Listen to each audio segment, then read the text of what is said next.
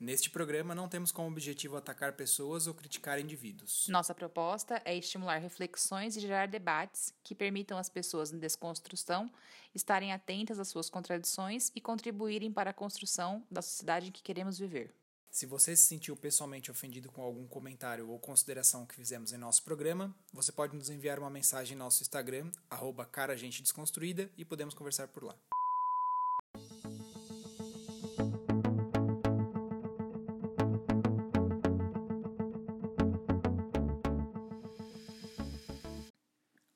Eu sou a Bia. E eu sou o Thiago. E esse é o Cara Gente Desconstruída.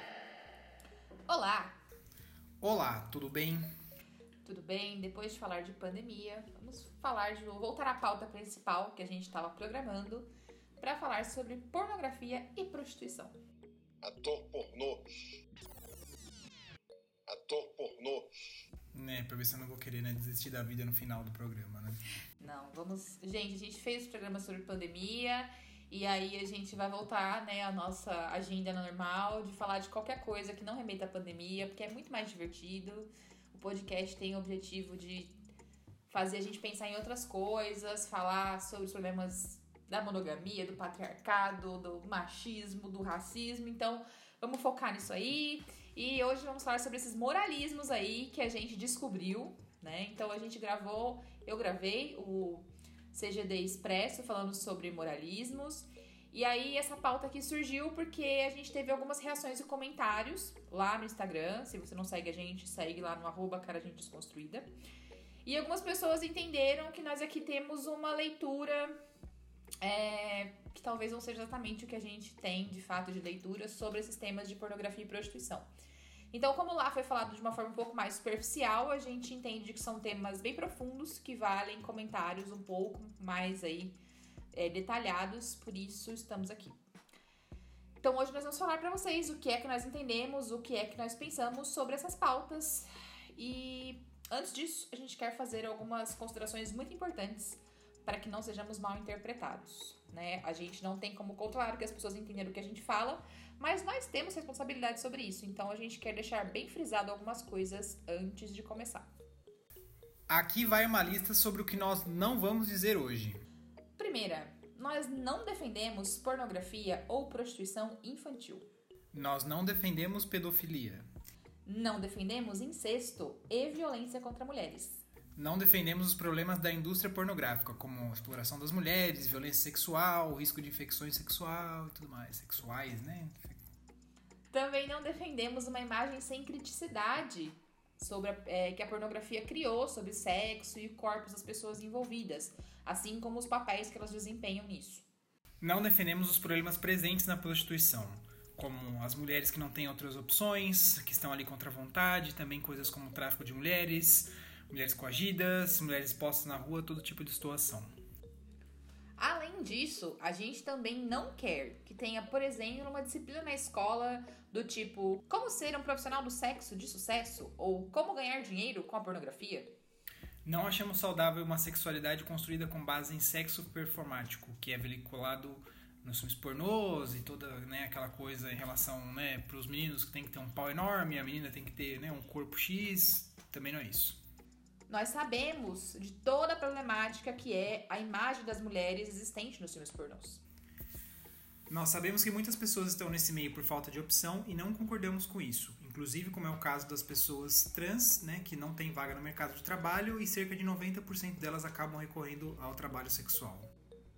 A nossa questão aqui é: a gente tem que trabalhar como sociedade para acabar com a pobreza, com a transfobia, com problemas estruturais para que esteja nesse meio quem quiser e aí a gente possa repensar como isso acontece.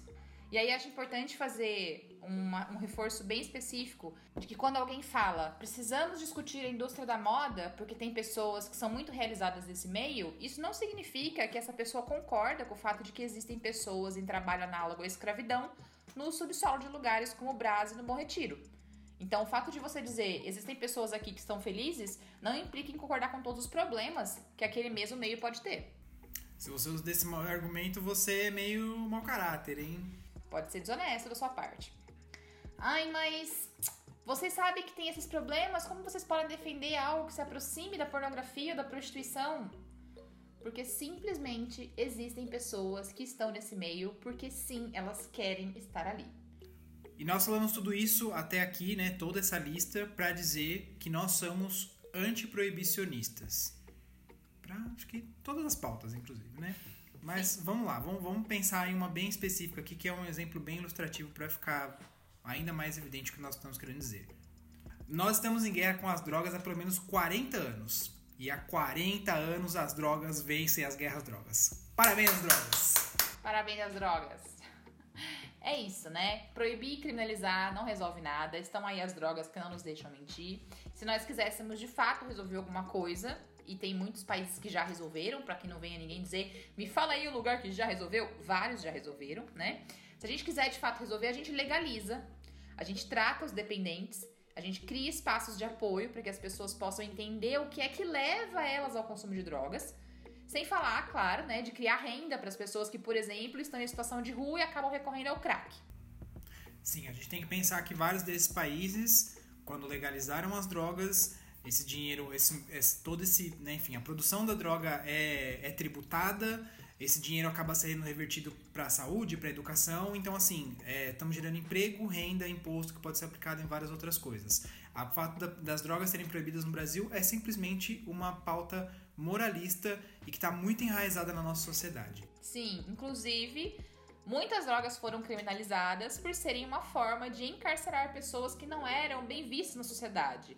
Para quem não assistiu, tem um documentário chamado 13 Terceira Emenda na Netflix, paga nós Netflix, que fala um pouco sobre isso nos Estados Unidos. Tem um fenômeno bem parecido que aconteceu aqui também no Brasil. E qual será que era a cor das pessoas que são presas por não serem desejadas na sociedade, Beatriz? Hum, fica aí de lição de casa para vocês depois de assistirem o documentário. É, esse mesmo raciocínio serve também para o aborto. Então, o fato dele ser criminalizado ou proibido não faz com que as pessoas não façam abortos. Né? A única questão é que as pessoas que recorrem a isso, e sim, muita gente recorre a isso, goste você ou não, é, as coloquem em risco.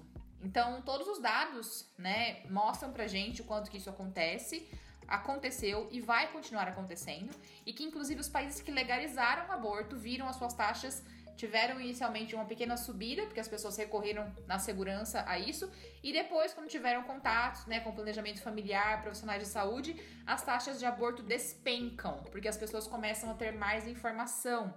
Além, é claro, né, de acabar com a possibilidade de pessoas recorrerem a abortos clandestinos e virem a óbito. Então, o fato da gente negar que pessoas gostem de pornografia e que sim, ela pode existir de uma outra forma, ou então que prostituição é um trabalho e que existe sim oferta e demanda para ele, é moralismo e papo de feminista liberal e feminista radical. Pô, mas se você tá falando de todos esses problemas aí, você não ficar dando atenção para essas coisas, as pessoas vão consumir mais, você tá incentivando as pessoas a isso.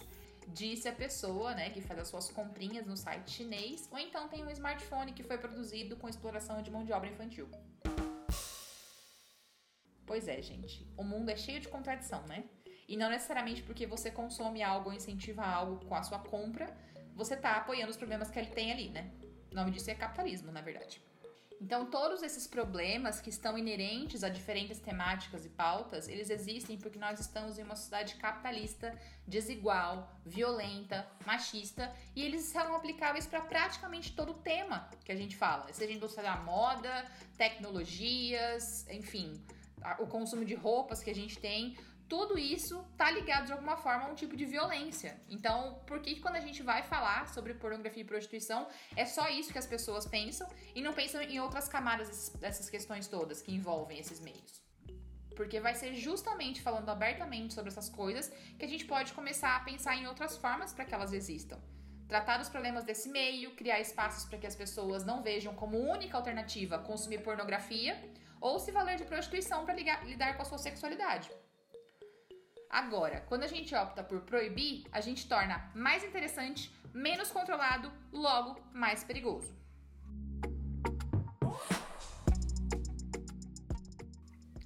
Mas voltando à pornografia. Por que as pessoas consomem pornografia? Por que, que você acha que as pessoas consomem pornografia, Thiago? Os motivos são vários, hein? Acho que o primeiro tópico aí dessa para responder essa pergunta é a ausência de conversa sobre é, sexualidade na adolescência, né?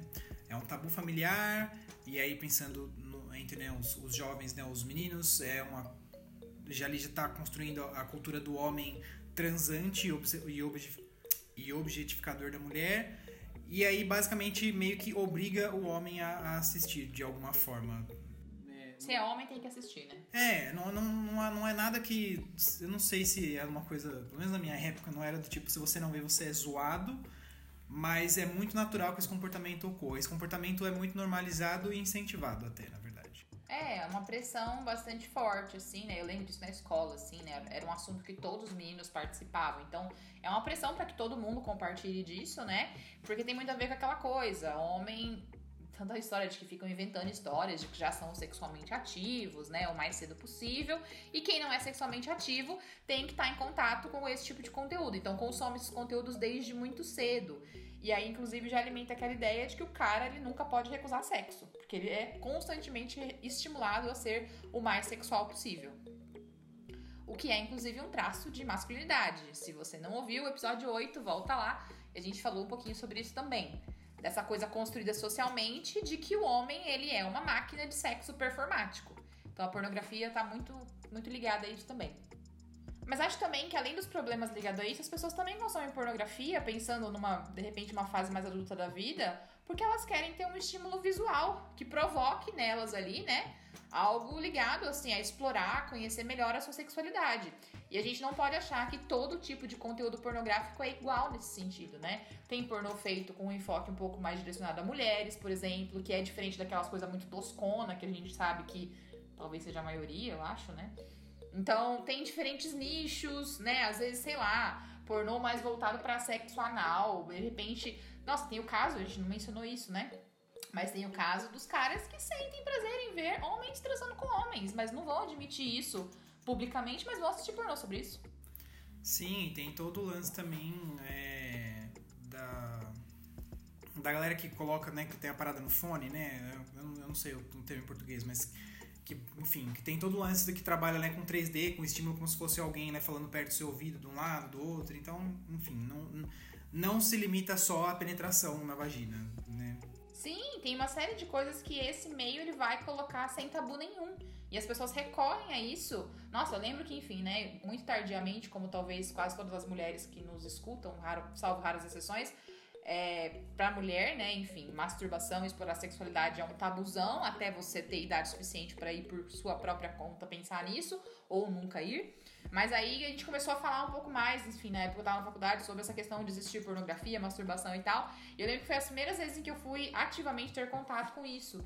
E aí era muita coisa, tipo, você vai pensar, caralho, eu nem podia imaginar que existia tanto nicho de pornografia, tanto quando. Até hoje, eu acho, quando eu, a gente tá trocando ideia e eu falo coisa. Aí o Thiago fala, ah, existe todo um mercado de pornografia sobre isso. Eu falo, você tá de sacanagem, né? Não é possível.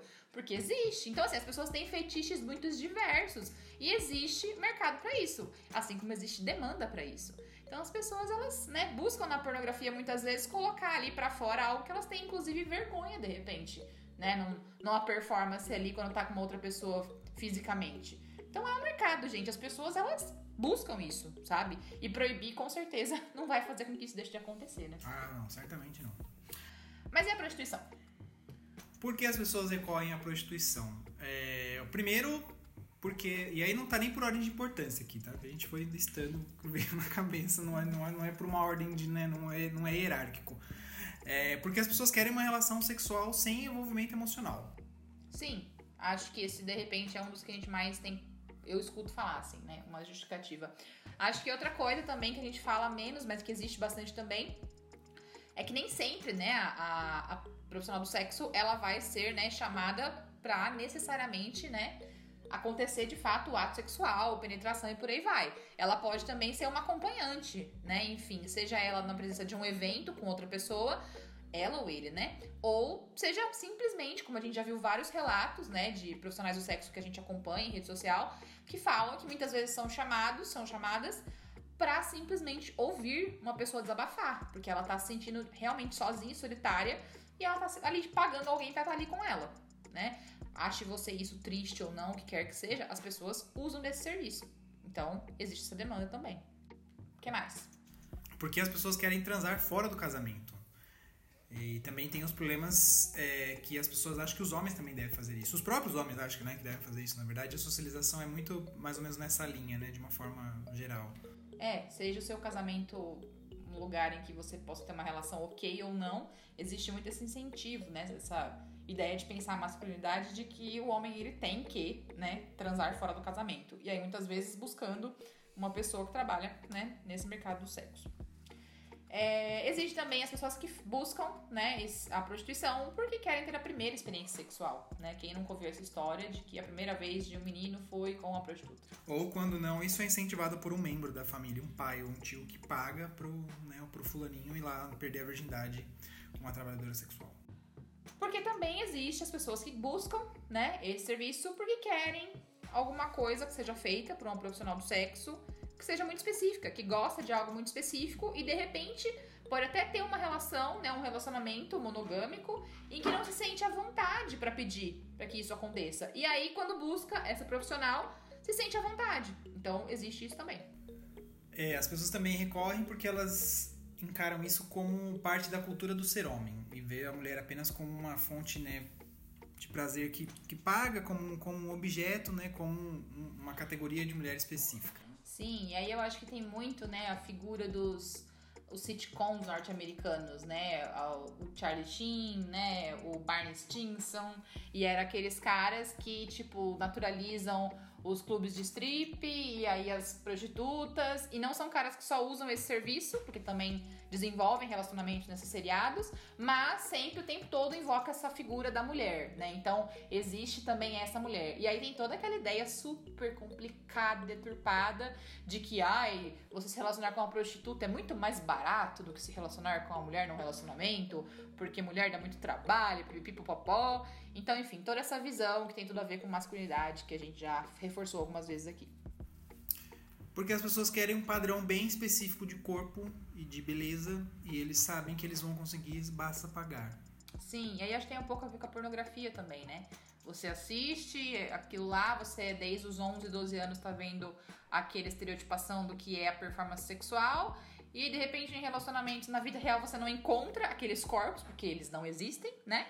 nas mulheres comuns a gente tem um monte de é, corpos variados que não correspondem àquilo e de repente a pessoa quer aquilo lá. Então pode ser por isso também que ela busca, né, esse tipo de coisa.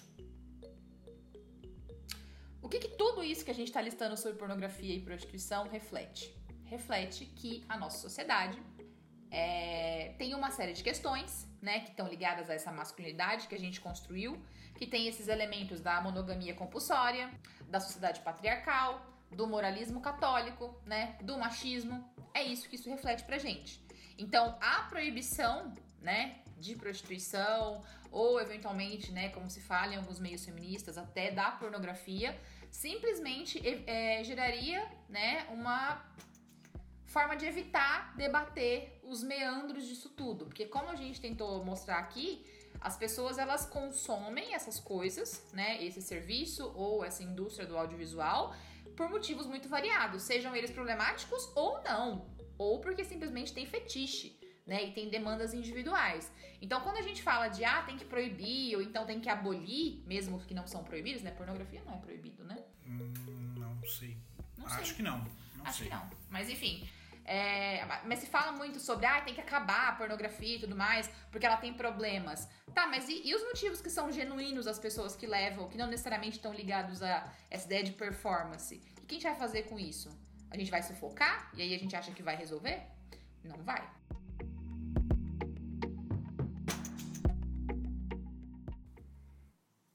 E aí eu acho que um dos motivos também que tem muito a ver com essa ideia de que a gente tem que proibir, que a gente tem que abolir, ela tá muito ligada ao que a gente já mencionei, né?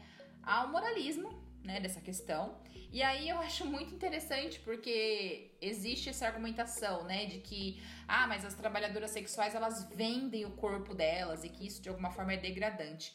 Bom, gente, temos más notícias, né? Se você tem um trabalho, né, de pelo menos oito horas diárias aí, você também está vendendo seu corpo, tá? Você e aí tem até um meme que a gente pegou, a gente encontrou enquanto tava fazendo essa pauta, que era alguma coisa do tipo: se você acha que trabalhadoras sexuais vendem o seu corpo mas trabalhadores manuais não, a sua visão de trabalho ela é deturpada pela sua visão moralista da sexualidade. Porque a questão é, você pode romantizar o quanto você quiser o seu trabalho, que tá te explorando todo dia, mas isso é só uma tentativa sua pessoal de se sentir superior. Porque no fundo é só a exploração, tanto do seu corpo quanto da sua mente, que acontece diariamente. Sabe aquele negócio de síndrome de burnout? É quando você se sente lá crise e crise de ansiedade porque tá infeliz com o seu trabalho? Isso é fruto da exploração que está acontecendo do seu corpo e da sua cabeça aí no seu trabalho, tá? Então, você pode sentir, né? Ah, não, mas ó, o que eu faço meu trabalho, ele tem uma serventia para a sociedade. Se você acha que uma trabalhadora sexual não tem, é moralismo seu, porque tem também. E você está vendendo sua força de trabalho e você está ganhando 5, 10, 15 mil reais por mês, coloque um número aí, alguém está ganhando 300 vezes mais que você. Então, assim, vamos devagar também nesse, nesse lance de, né, amo meu emprego, meu emprego é tudo, meu emprego tem uma função social muito específica, porque assim, no fim das contas, você está dando dinheiro para alguém e você não vai ver a cor desse dinheiro nem se você trabalhar por 300 anos. É, vocês já viram falar do negócio chamado mais-valia, né? Aquela coisa, trabalhe bastante o ano inteiro, porque se você trabalhar muito no final do ano, o seu chefe troca de carro de novo. Bom, então se proibir não é o caminho, qual que é a solução? Pois é. Então, acho que primeiro a gente tem que pensar em termos de regulamentação, de legalização e de criar espaços para que a gente possa falar abertamente e sem tabus e moralismo sobre isso.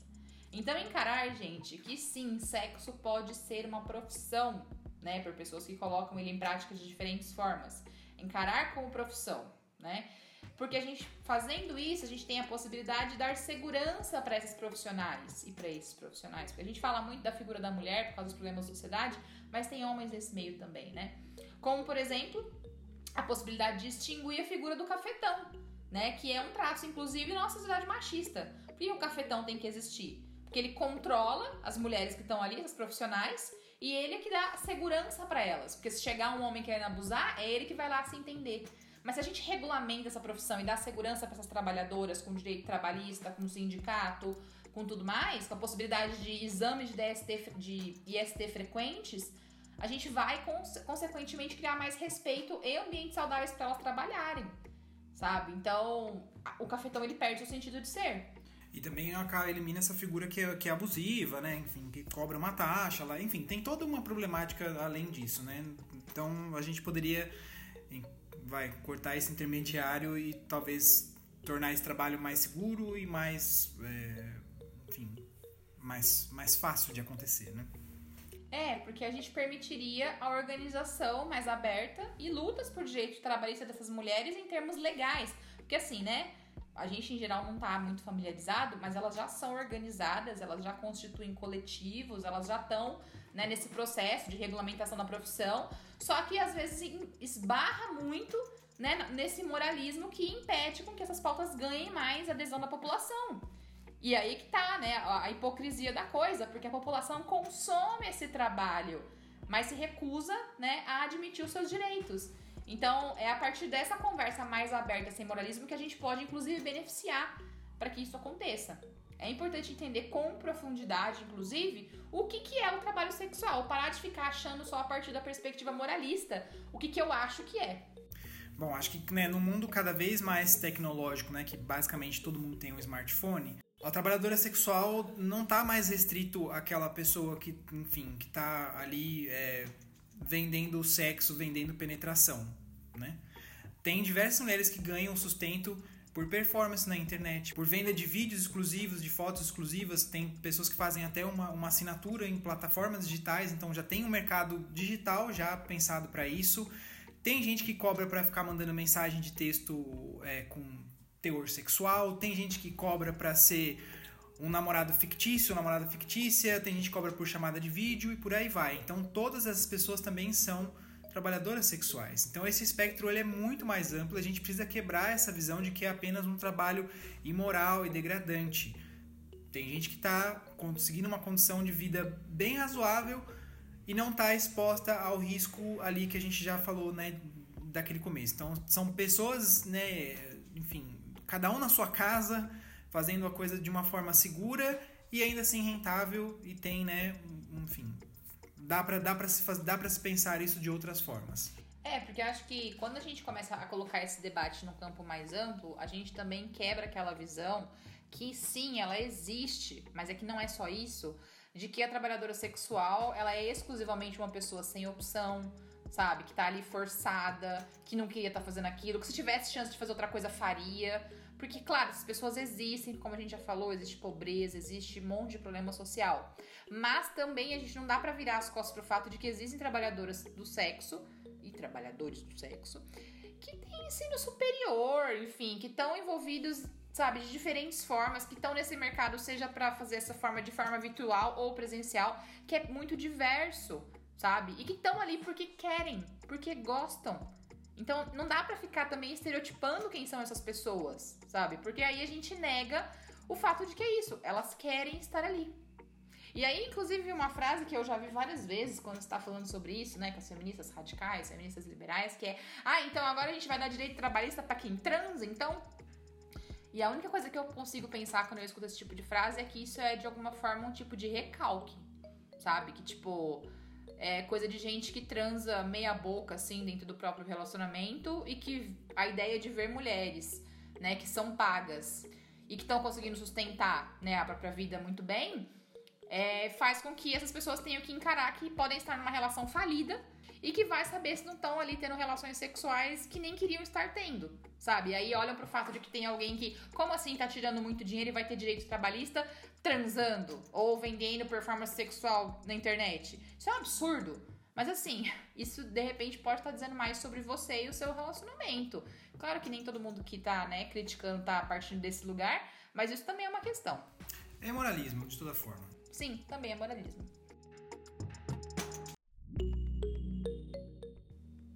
E aí vem a outra coisa, né? Vem outro tipo de argumentação. Ah, mas a prostituição ela é degradante. Porque a mulher ela é tratada como um objeto, vem do patriarcado, e a mulher que escolhe isso, ela não é feminista. E aí, assim, esse tipo de fala vem de dois tipos de feminista, né? Vem da feminista liberal, e aí, pra esse tipo de feminista, assim, sexo é só sexo, gente. Se você não acha que seja assim pra você, beleza. Mas não dá pra você não querer que não seja assim pra ninguém, só porque você acha que não é assim pra você. Então, de novo, sem moralismo. E aí vem a feminista radical também, que é o outro grupo que vem com essa conversa de não, isso vem do patriarcado, logo é, não tem como isso ser ok, porque se a mulher ela tá escolhendo isso, ela não sabe o que está escolhendo. Lá vem a condescendência das radifem, né?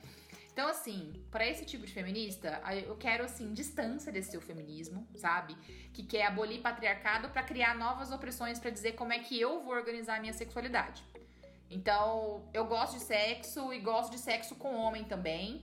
Porque eu tô falando disso porque eu vi uns, uns dias atrás um vídeo de uma feminista radical falando que a gente tinha que praticar o lesbianismo político. Mesmo se você for bissexual.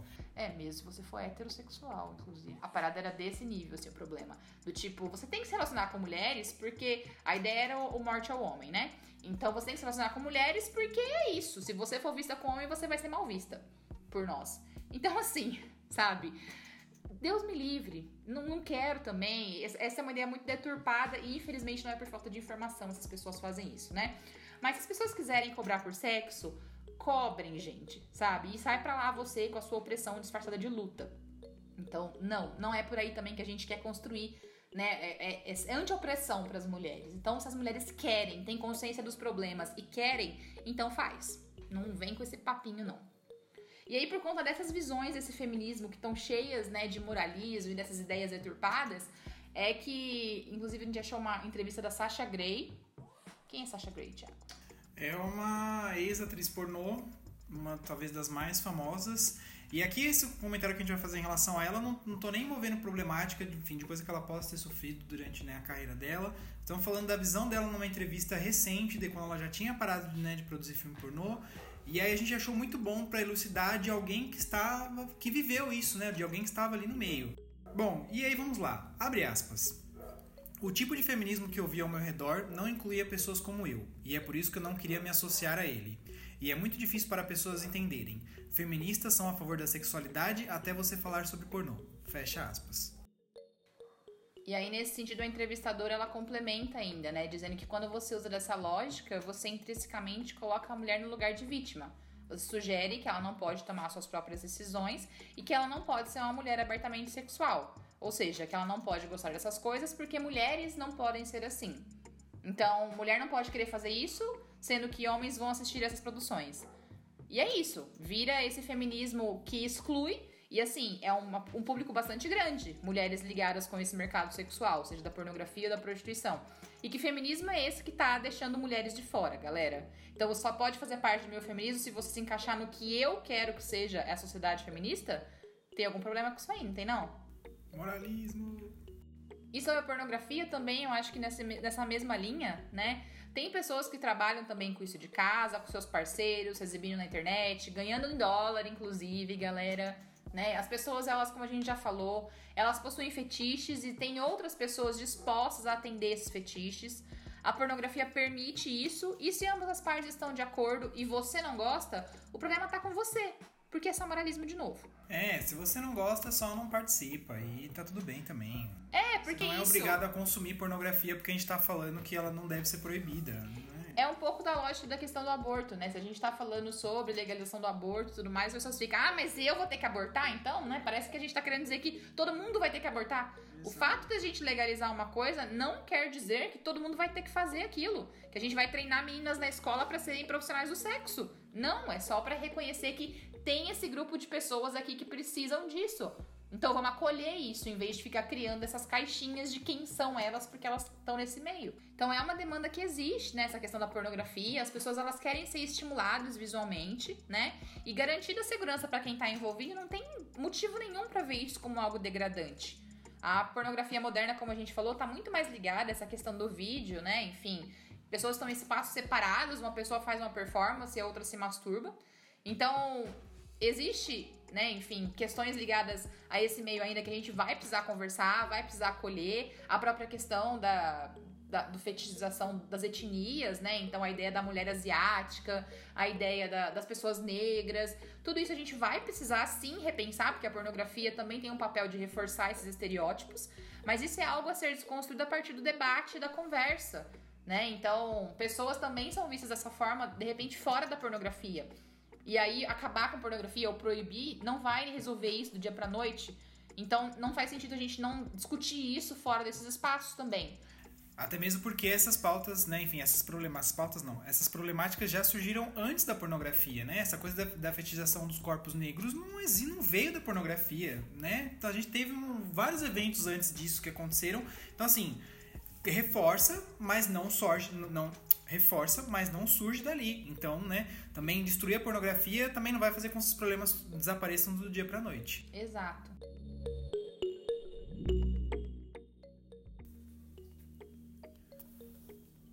E aqui eu acho que também vale deixar o meu, o meu relato, né, que, enfim, já assim como provavelmente, né, todo rapaz heterossexual, né? Já consumi muita pornografia nessa vida, né? Ainda mais, enfim, com a idade que eu tenho, né? Cresci ali nos anos 90 e tudo mais e tal, né? É, então, as coisas de fato eram muito diferentes na época. Eu não faço a menor ideia de quando foi o meu primeiro contato, mas imagino que tenha sido bem precoce, porque várias dessas coisas na minha vida foram muito precoces. E eu também não sei o quanto que isso pode ter me impactado por, por visão, né, enfim, de mundo, visão sobre, sobre as mulheres, é, mas... Não, não sei, assim, acho que foi quando eu fui ficando mais velho, eu, eu fui tendo outras experiências que me, é, me passaram a ter uma outra visão sobre a coisa. E aqui nem entrar num, num tom demagogo, do tipo, ah, eu superei isso, e enfim... Mas acho que um dos primeiros passos, assim, para mim foi muito começar a, a descobrir que, enfim, algumas atrizes que acabaram né, despontando e ficando mais famosas. Então, aqui como no programa a gente citou a Sasha Grey e tal, então teve né, uma leva aí de mulheres que ficaram bem, enfim, bem conhecidas, né, nesse meio. E para mim uma coisa, eu não lembro quantos anos eu tinha, assim, talvez, sei lá, acho que uns 20 e poucos anos, assim, que a, uma atriz famosa, que era a a história que eu acabei vendo, enfim, outras coisas dela que o pessoal acompanhava no Twitter e tal. E aí eu acabei descobrindo que eu, nós tínhamos muitos gostos em comum, assim, de coisas que não tinham nada a ver com pornografia, né? Ela curtia muito Neil Gaiman, que é um dos meus autores favoritos, que é o cara que faz o quadrinho que eu mais gosto nessa vida, que é Sandman. E ela fez cosplay de, Sand, de da morte, né? O personagem do, do, do arco aí do, de histórias do Sandman e tudo mais. E aí meio que isso foi ali um. Acho que até de uma forma inconsciente, assim, foi meio que um, um estalo, assim, né? De. Do tipo, poxa, né? Que legal, enfim, né? Que só, pô, não sabia, pô, que legal, né? E aí você meio que, olha, por incrível que pareça, você começa a chegar a outra pessoa como um ser humano também, né? E aí depois, com o tempo, acho que na mesma época, assim, logo na sequência, acabei procurando mais coisas sobre ela, e aí, de novo, fora da, né, do ambiente pornográfico. E aí acabei vendo relatos dela, assim, de, de experiências dela, né, fora da, da pornografia, mas que ainda assim carregavam uma, uma carga muito ruim para ela, porque eu já vi entrevistas dela, assim, de outros, falando sobre outros temas, e uma coisa que pegava muito é que ela comentava que, ou, às vezes, ela, sei lá, ia em, em eventos de. Acho que até de coisa nerd, assim, mas, né, uma coisa que não tinha nada a ver com a profissão dela, né, na época. E a galera, tipo, para, pô, sei lá, posso tirar uma foto com você e tal. E aí, muitas vezes, né, os caras vinham querer, né, tipo, pôr a mão e fazer umas paradas muito escrotas. E aí eu lembro muito dela comentando, né, numa entrevista, falando do tipo, olha, não é porque eu, né, eu, trabalho com pornografia, né, enfim, que eu sou uma trabalhadora do sexo, que se você vai, você vai ter essa liberdade de fazer isso comigo e tal. Enfim, então foram aí uma série de, de pequenas coisas que meio que me. Ah, não sei, me abriram os olhos para todos os, os problemas disso, né? E aí eu acho que o, o grande ponto mesmo de cisão de tudo isso, assim, para mim, né, da forma que, que era, que eu via, né, esse, esse universo como um todo, foi que eu, num outro relato dela, numa outra entrevista que eu li, que ela, na, eu não sei em que época foi isso, mas enfim, ela namorava um cara que era um ator pornô famoso também. E aí eu já não sei se ela já tinha parado de fazer filme ou não, não vou me recordar disso. Mas enfim, em determinado momento ela namorava com esse cara, e aí meio que ela, eles tinham uma palavra de segurança entre eles, assim, né? Uma coisa né, do, do, sexo, enfim, se você né, ouvisse a palavra X, você tinha que parar de fazer o que estava fazendo, e aí o, ela falou a palavra algumas vezes e o cara não parou, ou seja, né, basicamente ela foi estuprada pelo, pelo companheiro dela, assim. É, acho que esse aí foi o grande lance, porque e também, acho que pela primeira vez também caiu a ficha de que é, estupro acontece dentro de relações estáveis, inclusive, né, então como diria Jujut, né? A gente tem que preparar de pensar em estupro como uma, né, alguém aleatório que vai, né, te pegar na rua te colocar dentro de um carro, te jogar no meio do mato, tá ligado? As, paradas acontecem com gente que a gente conhece, que a gente é próximo, com gente que a gente é casado, inclusive. Então, é, acho que esse foi a minha, minha grande decisão, assim, com, com esse modelo né, de, de pornografia, que acho que é o mais problemático, mas é o que infelizmente é o mais conhecido.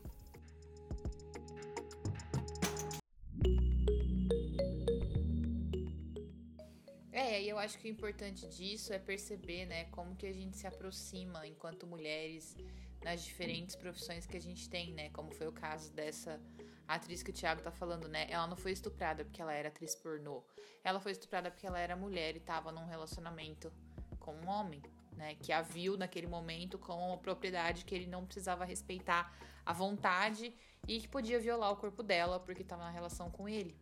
Então essa, essa foi a questão aqui, né? E quantas mulheres que não tem nada a ver, né, com o meio pornográfico, com a prostituição, que passam pela mesma coisa. Então acho que é nisso que a gente deveria focar, sabe? Perceber as semelhanças entre nós nos diferentes recortes, diferentes profissões e por aí vai. E aí a importância também de ver essas mulheres também e acolher no feminismo, sabe? Trazer para as nossas discussões, não que elas precisem disso, porque elas são feministas, elas se entendem assim, muitas no caso, né? Tem, enfim, as suas discussões próprias, mas o quanto é importante para nós normalizar essas conversas e também ouvi-las para sabe, conseguir sensibilizar, inclusive, o público que assiste esse tipo de, de conteúdo, sabe, que está envolvido com esse meio, que sim, você pode, né, consumir isso, você pode é, ter essa demanda por uma trabalhadora do sexo, um trabalhador do sexo, e ainda assim ser feminista. Essas coisas elas não são contraditórias, sabe? O feminismo também pode chegar aí. Então é esse o, o, o que deveria ser o nosso objetivo, assim, a nossa meta. Porque é muita hipocrisia também, né? Enfim, essa coisa toda é, sei lá, a gente colocou a pornografia como se ela fosse essa coisa, né? Enfim, é, que provoca, sei lá, né, uma perspectiva muito moralista. Ai, que coisa nojenta, nossa, é muito tosco, não sei o que lá. Tudo bem, a gente sabe que tem um nicho bem grande que é assim mesmo, bem tosqueira. Mas, sabe, se você já viu um filme e uma cena ali te deixou estimulado, você ficou excitado e, sei lá, por um diálogo, por uma forma como que, né, uma pessoa foi lá e pegou a outra de um jeito e aquilo te mexeu com você, com a sua, sei lá, te provocou uma reação assim que teve um cunho sexual, saiba que, tipo, poderia existir um conteúdo dessa forma de pornografia sabe? Que poderia não ser só sexo explícito, ficar mostrando pênis e vaginas, poderia ser uma coisa muito mais, sabe, erótica, no sentido de estimular as outras, sens outras sensações que a gente tem.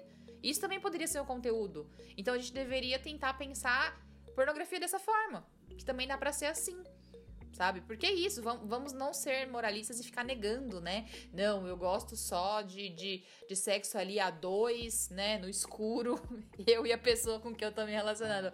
Para, sabe? Não, ninguém é assim, todo mundo sabe que não é assim. Então, a gente deveria tentar batalhar um pouquinho mais por uma pornografia segura, que atendesse todos os tipos de público, sejam homens ou mulheres, com abordagens diferentes, sem ficar estereotipando ninguém, nem quem tá ali fazendo, produzindo e nem quem está consumindo, para que possa sim, de, em algum momento, existir de forma saudável. A gente sabe que não é o que tem hoje, a gente sabe dos montes de problemas que tem, mas não precisa ser assim, sabe? Pode tanto ser um meio do caminho, acolher as nossas os nossos desejos, né, o que nos, nos instiga, quanto também, né, enfim, acontecer no meio, no meio do audiovisual, sabe? Tipo, é igual a parada do A mulher tamarindo fala muito isso no Twitter, né? Dos romances safados. Que as pessoas têm todo um preconceito e tal. Gente, isso vende desde, sei lá, século XVIII e XIX. As pessoas querem ler. A mulherada gosta, justamente pelos diálogos, pelas insinuações. O pessoal consome isso. Então, pra que, sabe? Ficar com essa, esse puritanismo esse bando de moralismo que só afasta a gente do contato que a gente pode ter com esse lado nosso. É, e pensando dentro da pornografia, também a gente tem que, talvez, com todo um trabalho, com algumas mudanças, mas a gente tem que tentar começar a entender essas pessoas como atores e atrizes mesmo, que, que trabalham com cena de sexo explícito. Ponto, né? Sei lá, em algum momento isso não vai ser uma cena de sexo lá de uma coisa, né? Ali dentro, né, feito, né, enfim, com reforçando toda essa coisa da segurança e tudo mais, não vai ser muito diferente de aparecer, sei lá, né, uma cena de 30 segundos de sexo num filme do aparecendo os heróis da Marvel sem camisa no cinema, né? Então, assim, acho que a gente consegue chegar aí no meio termo disso, assim, né? São pessoas que são atrizes que trabalham com a imagem, trabalham com o corpo, tem todo esse apelo porque é o foco da, da profissão mas, sei lá, né? Ali também estão representando um papel, também estão fazendo um personagem, também então acho que a gente a discussão também tem que chegar muito para deixar claro que aquilo ali é uma ficção, assim, que aquilo não é a vida real. E aí sim a gente vai problematizar a questão de, olha, o sexo não funciona dessa forma, essas coisas não acontecem, e, e, enfim, e por aí vai. Eu acho que o caminho é esse, assim, também começar a pensar, pensar as pessoas que trabalham na indústria pornográfica como atores e atrizes, assim, acho que parar de tentar fazer essa distinção entre quem faz filme cinema de arte, é, cinema blockbuster e, e, filme pornô, assim. Galera, no fim das contas é todo mundo ator que tá trabalhando vendendo a imagem, vendendo o corpo de alguma forma. E o personagem também. E, e por fim, para as ideias né, desse feminismo deturpado aí que a gente já mencionou também, é a gente tem que tentar combater, como a gente já fala muito, já se discute muito amplamente, né? Essa parada do machismo e do patriarcado. Que inclusive a gente já fez um CGD Express falando sobre isso, mas que enfim, basicamente dividiu as mulheres entre as mulheres que eram para casar e as mulheres que eram para transar. E aí, né, nesse sentido, as mulheres profissionais do sexo, elas entram na, naquela categoria de mulheres que não são mulheres de bem, não são mulheres honestas. E nesse sentido vem o feminismo com os questionamentos e todos os valores aí do feminismo liberal e do feminismo radical, e basicamente, em vez de acolher essas mulheres, abolir essa ideia deturpada e historicamente patriarcal de que existe mulher de bem ou mulher honesta, faz o quê? Exclui essas mulheres também. Exclui as mulheres que estão ligadas à pornografia, exclui as mulheres que estão ligadas à prostituição, enfim, a todo o mercado sexual, porque elas não, não, não devem ser acolhidas, porque isso tem que acabar de novo, né? Se tá excluindo, não tem que servir. Então, cara, gente desconstruída, tudo que é proibido gera mais curiosidade e interesse. E aí a chance de dar merda é muito maior, né? Pois é. E goste você ou não, a prostituição ela já é regulamentada em vários países, tais como Alemanha, Áustria, Suíça, Grécia, Hungria, Letônia. Foram só os que eu peguei aqui, mas tem mais. É importantíssimo a gente afastar o moralismo das discussões por direitos. Se você não concorda você não gosta, esse é um problema único e exclusivamente seu. Não quer dizer que as pessoas, o resto da população não possa ter acesso a isso. Vale para pornografia, vale para prostituição, vale para as drogas e pro aborto e para tudo mais. Então, assim, se você não quer, você não faz, mas não quer dizer que porque, porque a sua moral é superior a isso dentro da sua visão de mundo, que, né, vamos ter que é, boicotar todo o resto da população ou todo mundo tem que agir de acordo da forma que você pensa. Tá errado. Pois é, até porque, como a gente já falou, a moral tem muito a ver com uma visão religiosa e o Brasil ainda, né, até onde eu chequei a última vez, embora seja um dos grandes mitos desse país, ainda é um estado laico. É. Então, visões religiosas não têm que nortear condutas individuais e sociais, tá bom? Cada um, a religião, ela tá dentro do aspecto íntimo das nossas vidas. Então, o que eu acredito, eu tenho que fazer para mim e não querer impor para outras pessoas. Gente, tem que lembrar que religião é igual pênis. Tudo bem você ter um, desde que você não queira mostrar para ninguém e enfiar a goela abaixo dos outros. Importantíssimo.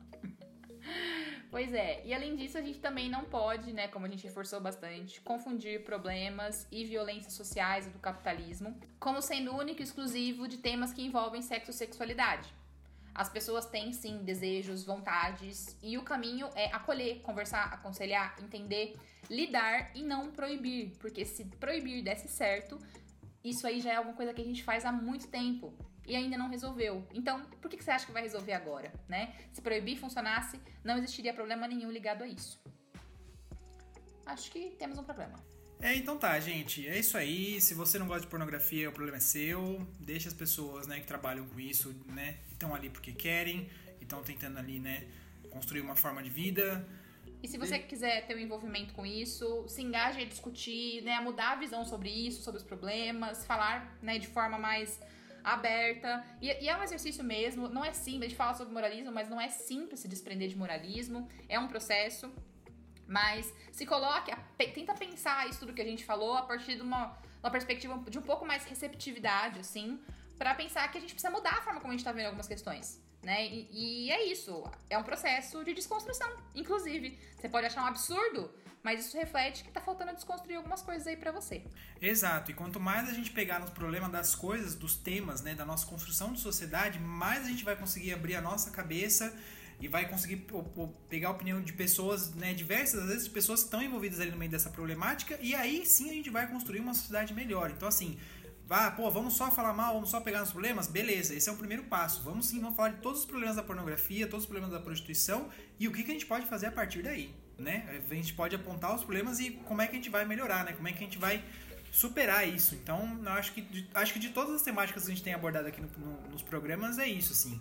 Vamos pegar toda a questão problemática e vamos trabalhar em cima delas, né? Vamos, o que, que a gente vai tirar de bom daí, né?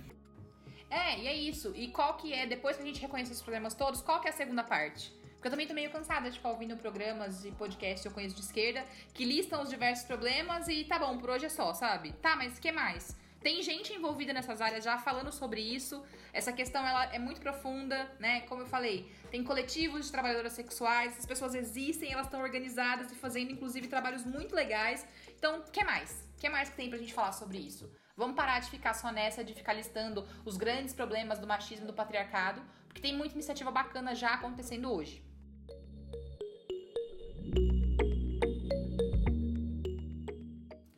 Então é isso. Se você quiser complementar com alguma coisa, você manda pra gente no Instagram. No arroba cara gente desconstruída. É isso. E por hoje é só. Um beijo. Tchau. Tchau.